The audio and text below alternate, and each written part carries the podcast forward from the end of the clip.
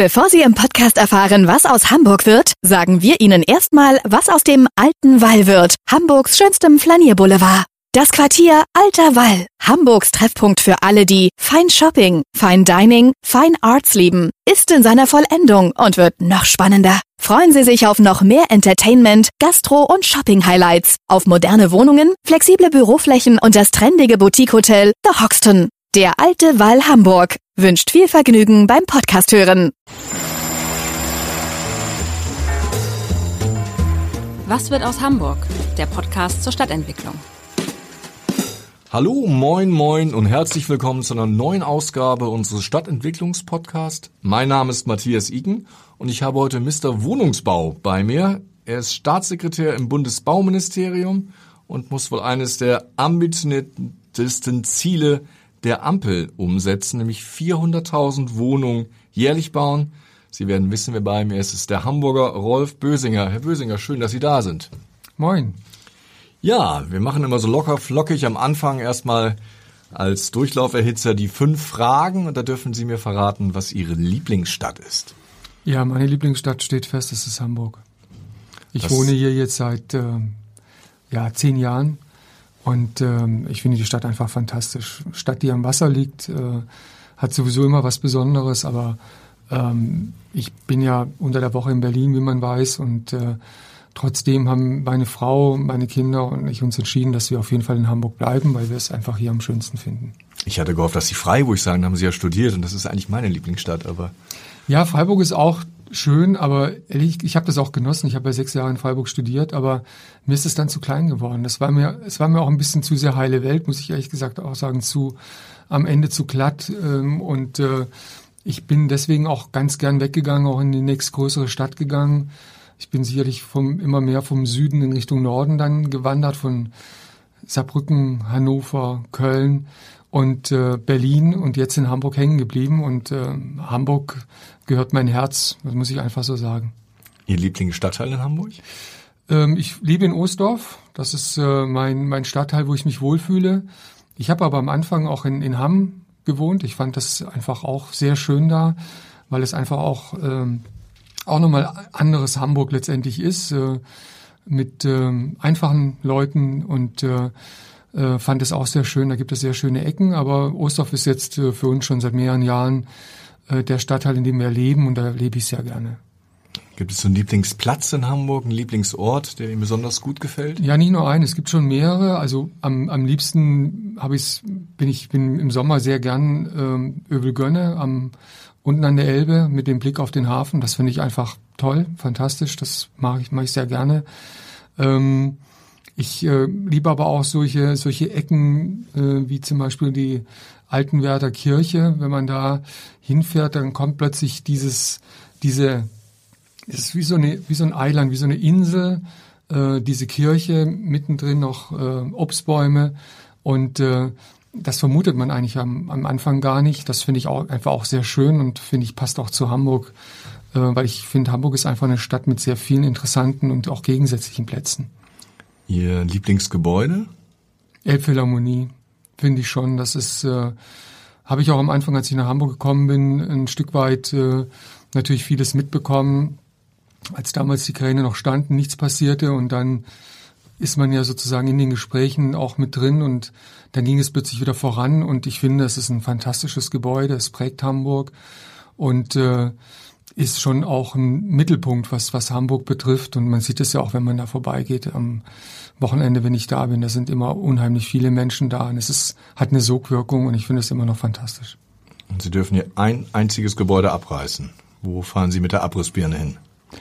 Ähm, ich bin da eher relativ kritisch. Ich glaube auch gerade in der heutigen Zeit, wir müssen einfach schauen, dass wir uns da ein Stück weit ähm, davon losmachen. Es geht schon eher darum, Gebäude im Bestand auch weiter zu erhalten. Ähm, die, diese graue Energie, die in den Gebäuden ist, eigentlich, äh, das darf man da auch nicht unterschätzen. Das gehört für mich schon zur Bauwende mit dazu, dass man eigentlich sagt, nein, die Gebäude müssen bestehen bleiben. Ähm, das ist, glaube ich, einfach, äh, da, damit müssen wir mehr und mehr umgehen. Es kann nicht mehr die Antwort sein, Gebäude abzureißen. Insofern ähm, sehe ich da auch momentan nichts. Interessant finde ich ja, dass hier im Podcast sicher zwei Drittel bis drei Viertel der Gäste sagen, ah, lieber nicht mehr abreißen wegen der grauen Energie. Und dann fahre ich durch die Stadt und sehe aber noch ganz munter irgendwie Gebäude, die fallen. Ja, gut, ich sehe das ja auch, wenn ich mit der, mit, mit der Bahn dann nach Hause fahre, ähm, in, in, im Bahnfeld und so, diese, dieses riesen, diese Riesenlücke, die entstanden Riese. ist, genau, der weiße Riese, der da gefallen ist. Ähm, aber ich glaube, es wird mehr und mehr, wird sich das auch ändern in der, in, in der nahen Zukunft, dass solche Gebäude auch bestehen bleiben, dass man äh, die Gebäude sanieren wird, sanieren muss auch. Ähm, und äh, weil wir sonst anders auch gar nicht die, die CO2-Ziele äh, äh, insgesamt erreichen werden, die wir erreichen wollen. Ja, vielen Dank. Ich habe ja vorhin in der Anmoderation schon gesagt, eines der ambitioniertesten Ziele, was die Ampel sich vorgenommen hat, fällt in Ihren Arbeitsbereich. Sie waren ja Staatssekretär im Finanzministerium, Sie waren zuvor Staatsrat in der Wirtschaftsbehörde. Nun müssen Sie ja dazu beitragen, die Wohnungsbauziele umzusetzen. Hand aufs Herz, ist das Ihre schwerste Mission? Nein, also es gibt äh, es gibt keine, also es gibt verschiedene Missionen, aber die schwerste ähm, würde ich jetzt nicht sagen. Es ist nicht einfach, keine Frage. Ich glaube, dass äh, oder ich finde, das Ziel ist äh, schon richtig gewählt. Man muss sich auch Ziele setzen, ähm, weil wir auch sehen oder weiterhin sehen, dass der Bedarf auch äh, nach Wohnraum einfach vorhanden ist. Das kann man nicht äh, negieren. Aber ich sage auch ganz klar, die Rahmenbedingungen, die wir momentan haben, machen es natürlich nicht leichter, äh, dieses Ziel zu erreichen. Ihre Chefin hat ja jetzt vor wenigen Tagen bei der Immobilienmesse Expo Real ähm, gesagt, 400.000, das ist kein Hexenwerk. Da habe ich ein bisschen gestaunt. Da hat sie die Latte sehr hoch gehängt, wenn ich die aktuellen Zahlen mir anschaue. Ich sag mal so, ich habe, wenn man sich die, die Zahlen mal ansieht im letzten Jahr, das sind jetzt nicht die fertiggestellten Bauten, aber Baugenehmigungen und äh, die lagen im letzten Jahr bei 380.000, dann sieht man schon, welches Potenzial möglich ist. Und das liegt jetzt an uns, auch die Rahmenbedingungen so zu setzen, damit wir dieses Ziel erreichen.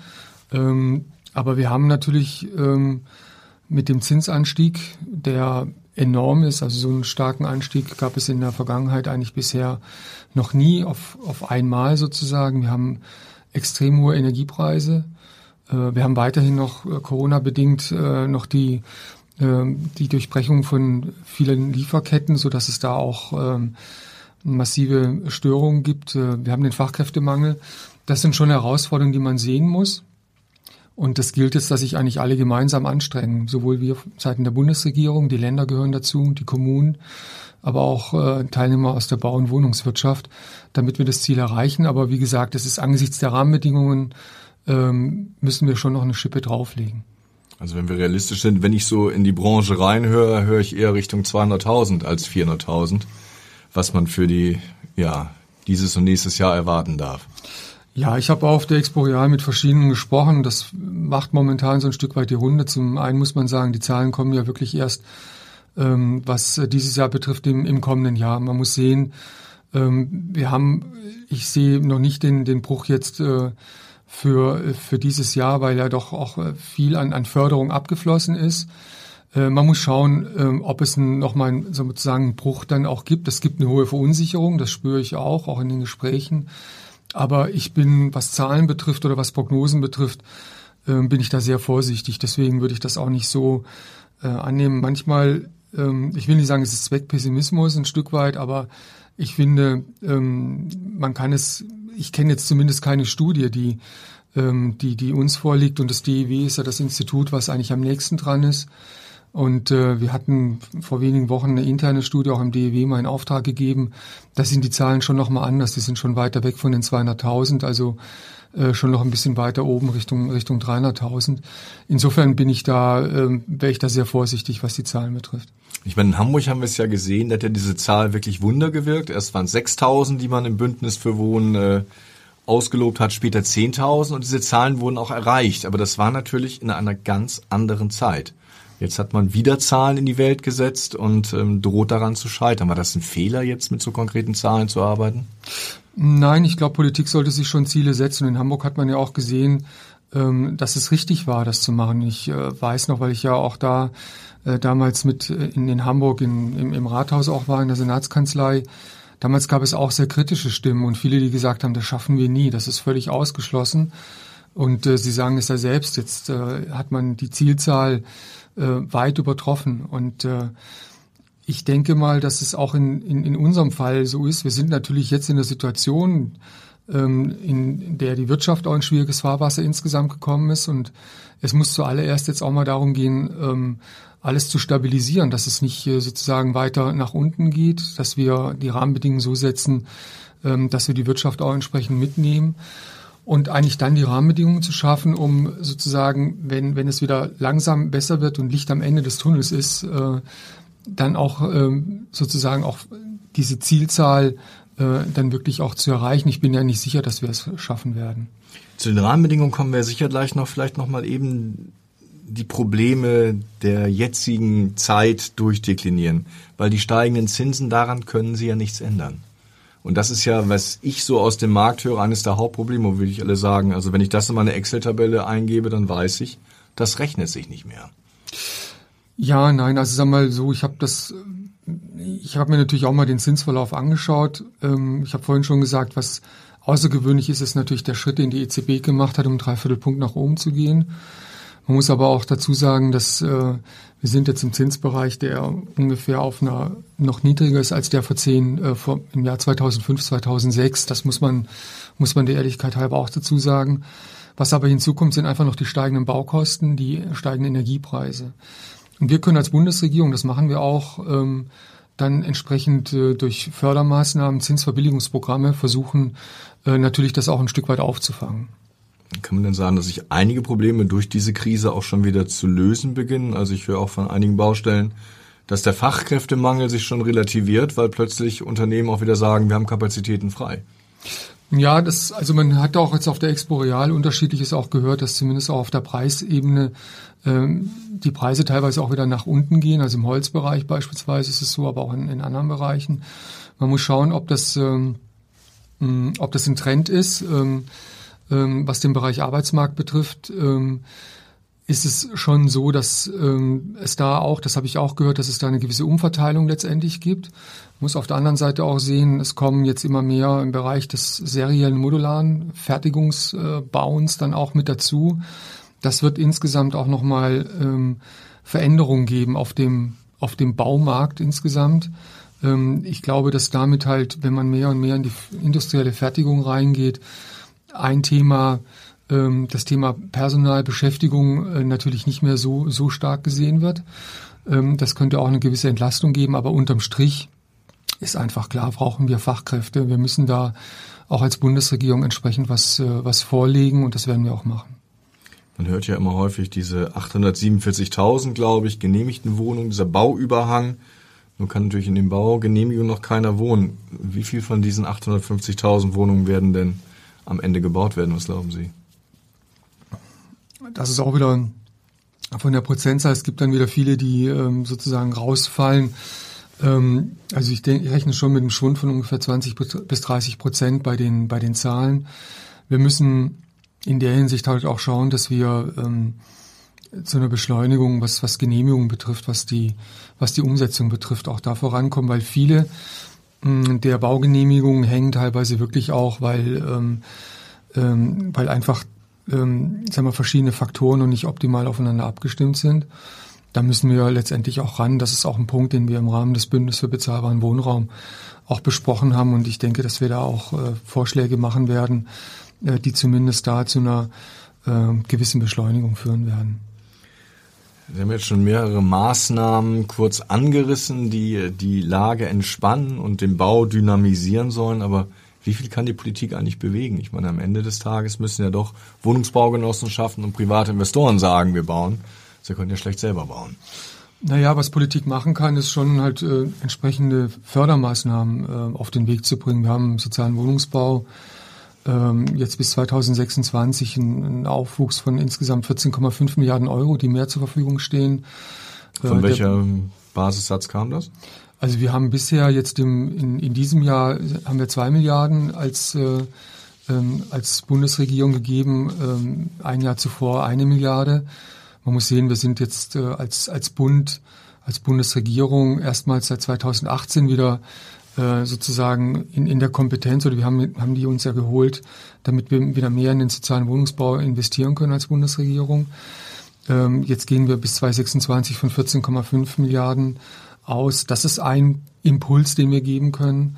Das Zweite, was wir jetzt gemacht haben, ähm, ist äh, die lineare AFA von zwei auf drei Prozent anzuheben. Das kommt zum 1.7. nächsten Jahres. Und äh, wir haben dann noch natürlich Förderprogramme für ähm, Ein- und Zweifamilienhäuser, die wir, die wir auflegen werden, aber auch für mehrgeschossigen Wohnungsbau. Da werden wir zum 1.1.2023 eine Milliarde Euro ähm, sozusagen vorsehen. Das sind Maßnahmen, die wir dann von unserer Seite jetzt, wenn es um finanzielle Unterstützung geht, äh, vornehmen können. Und beim sozialen Wohnungsbau sind ja auch noch die Länder da, die ja durch Komplementärmittel also noch weiter auch mitfinanzieren. Das passiert in Hamburg sehr vorbildlich. Also Hamburg ist da ja äh, mit äh, sehr weit vorne, was die, was die Finanzierung betrifft. Insofern ist kann man schon einen Vorbild für den Hebel Bund, schaffen. kann man das sagen? Ja, Hamburg ist schon Vorbild. Ja, sicher. Also ich glaube, dass äh, Das sagen auch die Nicht-Hamburger. das wird schon auch gesehen. Also das ist wirklich äh, länderübergreifend wird gesehen, was in Hamburg passiert ist. Und äh, es gibt viele Länder, das muss man so sagen, die äh, Hamburg ähm, als Beispiel nehmen und auch entsprechendes Bündnis auf Landesebene auf den Weg gebracht haben. Sicherlich hat Hamburg nochmal ähm, einen gewissen Vorteil, weil man ähm, einfach die Bezirke, auf die es letztendlich ankommt, am Tisch hat und äh, ist äh, letztendlich kann man das auch mit den Bezirken entsprechend umsetzen. Wenn, wenn man beispielsweise Berlin nimmt, da sind die Bezirke sehr viel eigenständiger, das ist viel schwieriger, die, die äh, Wohnungsbauziele umzusetzen. Aber dennoch hat Hamburg äh, schon eine Vorbildfunktion und das stellen wir auch fest und es hat auch eine Vorbildfunktion für unser Bündnis im, äh, im Bund. Denn wir wollen das Bündnis ja weiter fortsetzen. Wenn wir das am 12. Oktober die Ergebnisse vorstellen, ähm, heißt es nicht, dass, es, dass wir unsere Arbeit dann beendet haben, sondern das Bündnis wird, so wie in Hamburg auch, in dieser Legislaturperiode weiterlaufen und ähm, ich sage es jetzt schon voraus, auch über die Legislaturperiode hinaus. Denn äh, dieses Ziel, mehr Wohnungen zu bauen, mehr bezahlbaren Wohnraum zu bekommen, auf der einen Seite und Bestand auch zu sanieren, wird ein Ziel, äh, wird ein Ziel sein, was uns dieses Jahrzehnt auf jeden Fall beschäftigen wird und sicherlich darüber hinaus. Was ja suboptimal gelaufen ist, war Anfang des Jahres die überraschende Kürzung bei den KfW 55 Bauten. Das hat ja auch, muss man sagen, viele Investoren nachhaltig verschreckt. Ja, es gab sicherlich auf der einen Seite gab es eine Notwendigkeit, das ist auch im Vorfeld ja schon angekündigt worden, ähm, dass die äh, Mittel, die man eigentlich vorgesehen hat, das waren insgesamt fünf Milliarden, bei weitem nicht ausreichen. Wir sind am Ende des Tages haben wir 15 Milliarden als äh, Bundesregierung ausgegeben für dieses Förderprogramm. Ähm, es war klar, dass das Programm auslaufen wird. Aber ähm, in der Tat war das sicherlich nicht optimal, was das Thema jetzt auch für die Unternehmen, Planungssicherheit, Vertrauen betrifft, dass das Programm vorzeitig geendet äh, hat. Wir haben ja als Bundesregierung letztlich dann aber auch, ähm, sagen wir mal, alle Maßnahmen, die bis dahin bewilligt wurden, äh, werden ja auch finanziert. Aber nichtsdestotrotz war das sicherlich, äh, hat es eine gewisse Bremswirkung äh, äh, mit sich geführt äh, und äh, es war sicherlich nicht optimal, ja. Nun ähm, gibt ja auch viele, also Wohnungsbau und überhaupt das Thema Wohnen ist ja ein Thema, was alle Menschen bewegt, weil natürlich jeder ein Dach über dem Kopf haben will. Wir haben auch im Wahlkampf sehr stark über die Forderung gestritten, ob äh, Einfamilienhäuser überhaupt noch gebaut werden sollen. Angesichts der knappen Ressourcen, ist das noch ein Konzept, dass viele neue Einfamilienhäuser entstehen im Land? Ja, man muss beides nehmen. Also zum einen wird es, ähm, das ist schon auch um das Ziel zu erreichen, CO2 nachhaltig ähm, abzubauen, äh, im Bestand was machen müssen. Das ist keine Frage. Da wird auch, ähm, wird auch ein Schwerpunkt bestehen innerhalb der Bundesregierung. Aber das schließt auf der anderen Seite nicht aus, ähm, dass äh, sowohl Ein- und Zweifamilienhäuser oder auch mehrgeschossiger Wohnungsbau weiterhin äh, möglich ist und möglich sein muss. Ähm, denn ähm, ich bin ja von Haus aus ähm, Ökonom und äh, wenn Und Mathematiker, ne? Ja, das ist ein bisschen, es, es war ja, äh, sag mal, sehr breites, breites Studium. Mathematik habe ich dann noch ein bisschen an der Berufsakademie dann äh, auch gelehrt als Lehrbeauftragter. Aber ich habe halt zumindest im Studium auch immer gelernt, ähm, man muss das Angebot erweitern, um, um, um den Preis zu reduzieren. Und äh, das gehört einfach auch mit dazu, das muss man einfach auch sagen. Wir brauchen weiter Neubau, da gehören auch Ein- und Zweifamilienhäuser mit dazu. Ähm, man muss aber sehen, dass natürlich äh, Bauland ähm, dann auch zur Verfügung gestellt wird. Und äh, das wird auch ein Punkt dann sein, den man sehen muss. Wir wissen von unserem Forschungsinstitut, wir haben ein forschungseigenes Institut ähm, im Ministerium, dass genügend Flächen zur Verfügung stehen. Ähm, aber das muss optimiert werden. Ähm, aber die klare Aussage ist, ja, es wird weiterhin Ein- und Zweifamilienhäuser geben. Nun sind ja die Ziele schon sehr hoch gesteckt, aber wir erleben ja gerade in diesem Jahr wieder auch eine massive Zuwanderung. Kann man eigentlich angesichts der Zahlen derer, die nach Deutschland kommen, den Bedarf überhaupt hinterher bauen? Der Bedarf ist sogar teilweise noch höher, wie einige sagen. Also die sagen nicht nur 400.000, sondern ähm, die schätzen es durchaus weitaus höher ein. Ähm, wir müssen aber zumindest, äh, das müssen wir zusammen auch mit den Ländern und den Kommunen machen, sicherstellen, ähm, dass wenn weiter jetzt Menschen kommen aus der Ukraine beispielsweise, was ja sich wahrscheinlich auch abzeichnet, auch aus Russland verstärkt auch durch die Situation, die dort herrscht, müssen wir sicherlich auch über Maßnahmen reden, äh, wo der Bund auch ein Stück weit mit reingeht, dass man sehr schnell Wohnraum zur Verfügung stellen kann. Wie kann das aussehen? Naja, wir haben ja ähm, die Möglichkeit jetzt auch geschaffen, ähm, wir sind ja so ein bisschen Herrscher über das Baugrundgesetzbuch, das heißt das äh, Baugesetzbuch, das ist so ein bisschen das Grundgesetz des Bauens. Es gibt da einen, einen Paragraphen, das ist der Paragraph 246 ähm, und den haben wir jetzt schon, ähm, als die Flüchtlingswelle ähm, aus der Ukraine wieder sehr stark zugenommen hatte, Anfang des Jahres bis Mitte des Jahres, ähm, haben wir den sozusagen nochmal ausgesetzt, sodass die Kommunen die Möglichkeit haben, relativ schnell und unkompliziert Flüchtlingsunterkünfte aufzubauen. Da muss man auch sagen, da ist Hamburg auch ein Stück weit Vorreiter gewesen damals bei der ähm, ersten Flüchtlingswelle 2015, 16. Ähm, und mit der Maßnahme kann man relativ schnell dann auch ähm, einen zügig äh, Fertigbau ähm, errichten, so dass der Druck für die Kommunen äh, nicht mehr so stark ist, äh, Menschen in, in Container beispielsweise unterzubringen. Zumal wir auch die Situation haben, dass keine Container mehr vorhanden waren, auch schon dieses Jahr, und die exorbitant teuer waren. Und ähm, da unterstützen wir auch. Und ähm, insofern wird es sicherlich, wenn das kommt, werden wir auch dementsprechend dann nochmal auch, auch helfen. Mit welchen Einwohnerzahlen planen Sie denn? Also es gibt ja Studien, die auch sagen, 85 Millionen Einwohner in Deutschland ist äh, quasi die nächste Marke, die fällt. Bei 84 sind wir ja schon.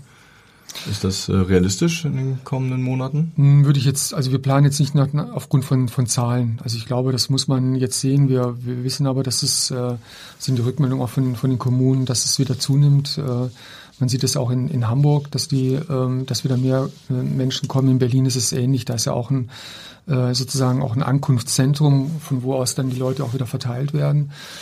Ähm, wir rechnen jetzt, was die Einwohnerzahl ist, ist gar nicht so der Punkt. Der Punkt ist dann eher, ähm, dass man von der Fachkräfteseite beispielsweise kommt, wie viel Einwanderung braucht man, um Fachkräfte zu holen.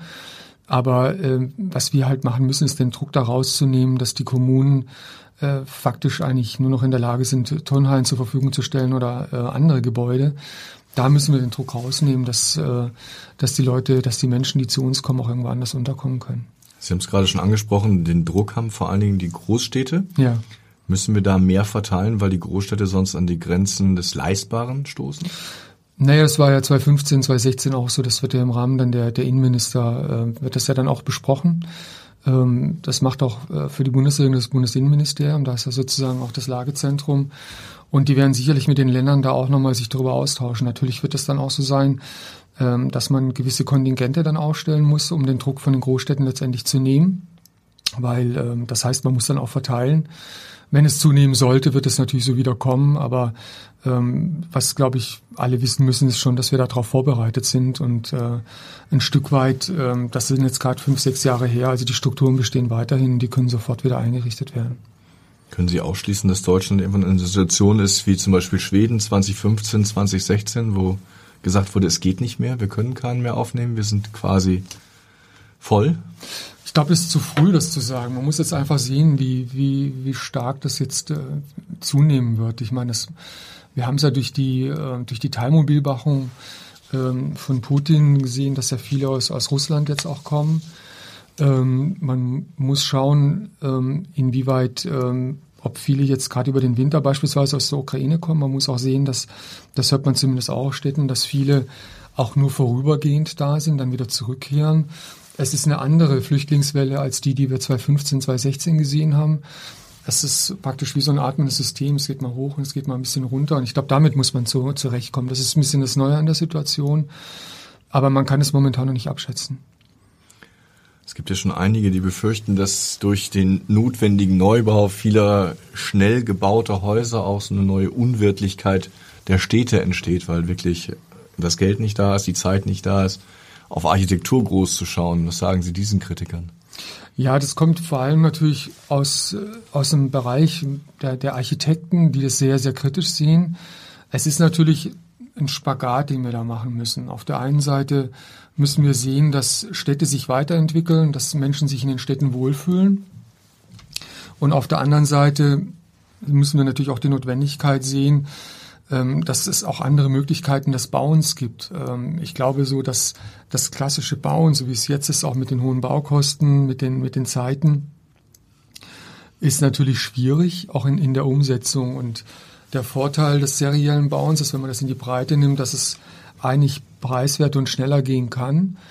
Gleichzeitig ist es aber auch teilweise auch ein Vorteil, muss ich auch sagen. Ich habe mir jetzt verschiedene serielle Bauweisen einfach mal angeschaut. Das hat nichts mehr mit der mit der Platte von früher zu tun. Also nichts mit dem Ostdorfer Bohren. Sie sagten ja vorhin, Sie sind äh, nee, das. Ostdorfer. Genau. Das waren ja damals Star-Architekten, aber so richtig Klar. funktioniert hat es ja trotzdem nicht. Nein, ich glaube, das ja, das wird auch in der Szene so gesehen. Das war sicherlich ähm, äh, nicht, nicht zielführend. So, man, man, in jede Großstadt hat so, sozusagen seine, äh, seine äh, entsprechenden Städte, die eigentlich Wohnsilos dann letztendlich sind. Und äh, davon ist man schon sehr stark abgekommen. Und sagen wir, die Bauten, über die wir reden, die sind schon Bauten, die auch ins Quartier passen werden. Also ähm, das hat nichts mehr mit dem Plattenbau zu tun, den, den wir von früher kennen, in keinster Weise. Also wir werden nicht Ostdorfer Born 2.0 oder Mümmelmannsberg 2.0 erleben. Nein, das wird nicht mehr passieren. Das, also auch jetzt, wenn, wenn, es, äh, wenn es einen stärkeren Blick auch in Richtung serielles modulares Bauen geben wird, äh, das wird schon ganz anders in, in, in die Stadtkultur reinpassen. Man muss aber auch dazu sagen, man muss die andere Seite auch sehen. Das, also volles Verständnis da auch. Ähm, man kann es nicht nur jetzt in diese eine Richtung jetzt drehen. Das wäre sicherlich auch falsch. Aber es wird uns äh, letztendlich helfen, um äh, zum einen das Ziel zu erreichen, aber halt vor allem auch Richtung äh, bezahlbaren Wohnraum äh, zu gehen. Das, äh, das muss man, das muss man schon sehen. Und äh, wenn ich auch zum Beispiel Unistädte nehme, äh, jetzt beginnen ja wieder die, äh, die Semester in, in, den, in den Unistädten. Auch da müssen wir was tun, dass, dass Studenten Wohnraum bekommen. Ich meine, die Zahlen in München, ich glaube 15.000 suchen immer noch eine Wohnung. Äh, der Studienanfänger, das ist natürlich extrem hoch und da müssen wir in irgendeiner Weise auch reagieren, das zusammen mit den Ländern und den Kommunen auch angehen. Interessant ist ja, wir haben ja hier in Hamburg so in den letzten 20 Jahren, sage ich mal, seit der Jahrtausendwende erlebt, dass Stadt immer populärer wurde. Das war die Renaissance der Städte, viel besungen. Kommen wir an so einen Punkt, glauben Sie, dass jetzt auch wieder eine Renaissance des Land kommt, der Landgemeinden, der Kleinstädte, weil das hat ja Corona gezeigt, dass viele durchaus jetzt neue Schwerpunkte setzen, lieber einen Garten haben wollen, von zu Hause aus arbeiten. Also erleben wir gerade so einen so einen Tipping Point? Den muss man auch abwarten. Ich, klar, es gibt viele, glaube ich, die jetzt ähm, einfach aufgrund der hohen Mieten äh, aus der Stadt rausgehen und aufs Land ziehen. Ähm, und ähm, auf der anderen Seite ist es natürlich äh, auch das Thema der Mobilität. Das wird da nur funktionieren, wo ich, äh, wo ich mobil bin. Ähm, und das muss man ja auch sehen, gerade jetzt in, der Zeit, wenn Spritpreise und alles andere wieder nach oben geht, ist natürlich auch wieder ein Kostenfaktor, den man sehen muss. Ähm, das Zweite ist, Städte haben natürlich immer eine Sogwirkung allein durch äh, äh, auch die Möglichkeit, was die, was die Gesundheitsvorsorge und alles betrifft. Da sind einfach die Zentren letztendlich und, äh, ähm, und es ist natürlich aber auch so, dass äh, kleine und mittlere Städte sich sicherlich auch nochmal ähm, überlegen müssen, wie sie auch wieder sozusagen attraktiv werden, dass die Leute da bleiben. Es ist dann ähm, es kann sein, dass insofern wieder mehr Leute aus den großen Städten in kleinere Städte oder aufs Land ziehen werden. Aber eigentlich sehe ich momentan noch nicht so die Entwicklung, dass die Sogwirkung der großen Städte aufhört. Äh, es ist, wenn man sich Berlin anschaut, Berlin wächst weiter, Hamburg äh, wird, wird weiter wachsen. Obwohl viele Jüngere Familien jetzt wieder vermehrt wegziehen. Da haben wir also sogar einen Wanderungssaldo, der negativ ist, also ins Umland. Ja, das muss man sehen, ob das sich weiter so fortsetzt. Ähm, und ähm, das ist dann auch über die Frage, wie komme ich halt zur Arbeit. Das muss man auch sagen. Das ist natürlich Hamburg eigentlich mit, äh, mit seinem Mobilitätssystem schon auch wirklich sehr gut, sehr vorbildlich. Auch Städte wie, wie Berlin, ähm, da kann man das wirklich auch ohne Auto äh, so problemlos machen, dass man am, am Rand wohnt und dann einpendelt. Aber ob das anhält, muss man, muss man abwarten. Ich bin mir da nicht so, nicht so sicher. Ich glaube, man muss schon auch, sagen wir, im ländlichen Raum, was das Thema Digitalisierung betrifft, mehr machen. Das ist auch, ist ein wichtiger Punkt und was Mobilität betrifft. Und äh, gerade die Zeit jetzt hoher Energiepreise ähm, führt sicherlich auch dazu, äh, dass die Leute auch wieder anders umdenken, ob sie das wirklich so machen wollen. Das muss man sehen, denn ich glaube, am Ende des Tages werden das sicherlich sehen, dass es eine Normalisierung wieder gibt der Energiepreise, aber ich bin mir nicht sicher, ob wir wieder auf das Niveau kommen vor Corona sozusagen. Das glaube ich angesichts der Situation, wie wir sie jetzt haben, nicht, weil wir doch schon sehr billig Gas aus Russland äh, in, in den letzten Jahren bekommen haben. Also Sie glauben eher, dass dann Menschen, die vielleicht vorher noch vom Eigenheim geträumt, geträumt haben, aufgrund der Preise sagen, eine Eigentumswohnung im dritten Stock, wo die Nachbarn mitheizen, lohnt sich eher. Ja, das kommt drauf an, welche, welche Faktoren sich dann letztendlich durchsetzen. Das ist, glaube ich, momentan, wir sind in einer, also Bundeskanzler hat das ja nicht umsonst gesagt, in der Zeitenwende. Ich glaube, da wird sich vieles auch neu orientieren. Man muss, wir sind, glaube ich, noch zu früh dran, um zu sehen, wo, wo, wo pendelt das sich hin oder wo fällt das Pendel dann genau hin. Es kann schon sein, dass es eine Entwicklung geben wird von den Städten wieder in, in, den, in den ländlichen Raum auch rein. Ähm, kann aber auch sein, dass sich es einigermaßen die Waage hält, weil halt bestimmte Faktoren ähm, dazu führen, dass die Leute dann doch wieder eher in, in, die Stadt ziehen wollen. Hm.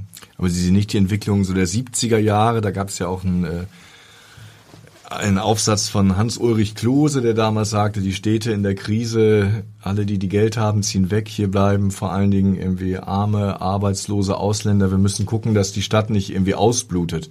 Das, das sehe ich nicht. Sehen Sie nicht. Nein, also ich glaube, dass Städte sind immer auch ähm, Ankunftsstädte für, für Menschen, die ähm, Arbeit suchen, die Menschen, die von, äh, von ähm, außerhalb kommen, von, von anderen Ländern. Und so Städte wie Hamburg, die ja sowieso international angelegt sind, werden davon weiterhin massiv profitieren. Ich glaube nicht, dass sich das, das sehe ich nicht. Also die, die Städte werden weiterhin stark sein und werden auch starke Wachstumszentren letztendlich sein und auch Lebensumfeld für viele Menschen auch sein. Und insofern und die Städte ändern sich ja auch. Also man wird da mehr und mehr in Quartierslösungen dann auch denken und es wird auch nicht mehr so diese, sage ich mal, Trabantenstädte sozusagen geben, wie wir es aus den 60er, 70er Jahren kennen. Das war teilweise auch ein Punkt, der mit zu dieser Debatte geführt hat, die sie jetzt gerade eben angeführt hat von Hans-Ulrich Klose. Da hat sich schon sehr viel verändert. Und ich glaube, dass für viele Menschen, das ist wirklich ein Punkt, das sehe ich auch bei meiner Heimatstadt. Ich komme ja aus einem kleinen Ort im Schwarzwald da hast du halt Strukturwandel brutal wahrscheinlich getroffen. Ne, genau, Stadt. sehr stark. Also früher, wer, wer noch den Dual-Plattenspieler kennt, den guten, der ist da hergestellt worden. Und äh, insofern ist so eine Stadt natürlich auch durch, durch den Strukturwandel geprägt. Und da suchen die halt schon per Ortsschild jetzt nach Ärzten. Und äh, das ist, finde ich, eine Sache, die man nicht unterschätzen darf. Ähm, dass, das ist eine gewisse Sogwirkung, die Städte doch letztendlich auch haben, auch was Schulen betrifft, was Kitas betrifft ähm, wenn man auch, wenn beide berufstätig sind, das ist äh, aus der Gegend, aus der ich komme, ist es nie selbstverständlich, dass beide arbeiten. Da ist immer noch das, äh, äh, kennt man es immer noch, dass äh, nur eine Person arbeitet, die andere zu Hause bleibt, weil einfach die Möglichkeit gar nicht vorhanden ist, Kinder in, in die Kita jetzt äh, bis äh, spät Nachmittag, spät abends dann äh, zu geben. Das sind so Faktoren, die man weiterhin sehen muss, die bestehen. Und äh, das wird auch die Sogwirkung von Städten natürlich äh, entsprechend ähm, weiter bestärken. Wir sind ja momentan, wir müssen auch leider schon zum Ende kommen, so ein bisschen im Krisenmodus. Das lähmt natürlich auch die Kreativität, verrückte Sachen zu machen, die Elbphilharmonie oder den Bunker zu begrünen. Befürchten Sie, dass wir jetzt erstmal in den nächsten Monaten, sage ich mal, das Schwarzbrot machen müssen, bevor wir uns wieder also an die Kür wagen können? Hm, nein, das sehe ich nicht. Also ich glaube schon, dass es natürlich, wie Sie sagen, Schwarzbrot auf jeden Fall geben wird. Wir sind in einer Krisensituation, das ist gar keine Frage. Aber Deutschland war immer auch stark, weil es halt sehr innovativ und auch vielleicht ein bisschen splinig auch war. Ich glaube nicht, dass äh, ähm, solche Ideen jetzt äh, keine Chance haben, umgesetzt zu werden, sondern es muss auch sein. Und sag mal, auch eine Krise ist immer wieder eine Chance. Das muss man auch sehen. Und äh, das muss man, glaube ich, auch nutzen. Also ich bin da nicht so pessimistisch. Wir wissen als Bundesregierung, was wir machen müssen. Das machen wir auch. Und wir haben das auch bei äh, der Corona-Zeit gesagt. Wir müssen da auf Sicht fahren, wenn wir reagieren. Und das hat auch die Bundesregierung gezeigt. Und das Maßnahmenpaket jetzt auch gezeigt, was vorgelegt wird. Dann reagiert die Bundesregierung auch. Aber ich bin auch ziemlich sicher, dass ähm, auch solche Ideen, wie Sie formuliert haben, jetzt äh, mit der Elbphilharmonie äh, und auch andere ähm, auch mit, äh, mit dem Bunker weiterhin möglich sein werden und ähm, nicht deswegen jetzt ausgesetzt werden, weil wir in, in so einer Situation sind. Wann geht's wieder aufwärts? Das muss ich sagen, das ist natürlich, äh, es hängt vieles natürlich mit der, mit, mit der Situation in der Ukraine zusammen. Und äh, da kann man ja vieles lesen. Es gibt, äh, aber ich glaube, dass man das momentan nicht sehen kann. Ich glaube, was äh, unser Job ist, ist das Ganze jetzt zu stabilisieren ähm, und äh, äh, den Menschen und äh, auch den Unternehmen Planungssicherheit, Vertrauen zu geben. Und dann muss man schauen, also es ist wirklich, äh, es ist nicht vorhersehbar, wie lange das äh, noch andauern wird. Ähm, so, es ist alles möglich, dass es äh, viel länger geht. Ähm, man kennt kriegerische Auseinandersetzungen, ähm, Afghanistan als Beispiel, äh, die über mehr, das hat sich über mehrere Jahre hingezogen. Es kann aber auch kurzfristig äh, schnell ähm, sich was anderes ergeben oder zu Ende sein. Äh, momentan gibt es da keine Prognose. Und ich glaube, jeder, der was anderes behauptet, der hat vielleicht dann wirklich die Glaskugel, aber wir haben sie nicht. Ja, vielen Dank, Herr Bösinger. Wir haben auch keine Glaskugel, aber wir versuchen zumindest den Blick in die Zukunft zu werfen. Vielen Dank für Ihre Aufmerksamkeit. Schön, dass Sie da waren. Ja, vielen Dank. Hat wie immer Spaß gemacht. Danke. Weitere Podcasts vom Hamburger Abendblatt finden Sie auf abendblatt.de slash podcast.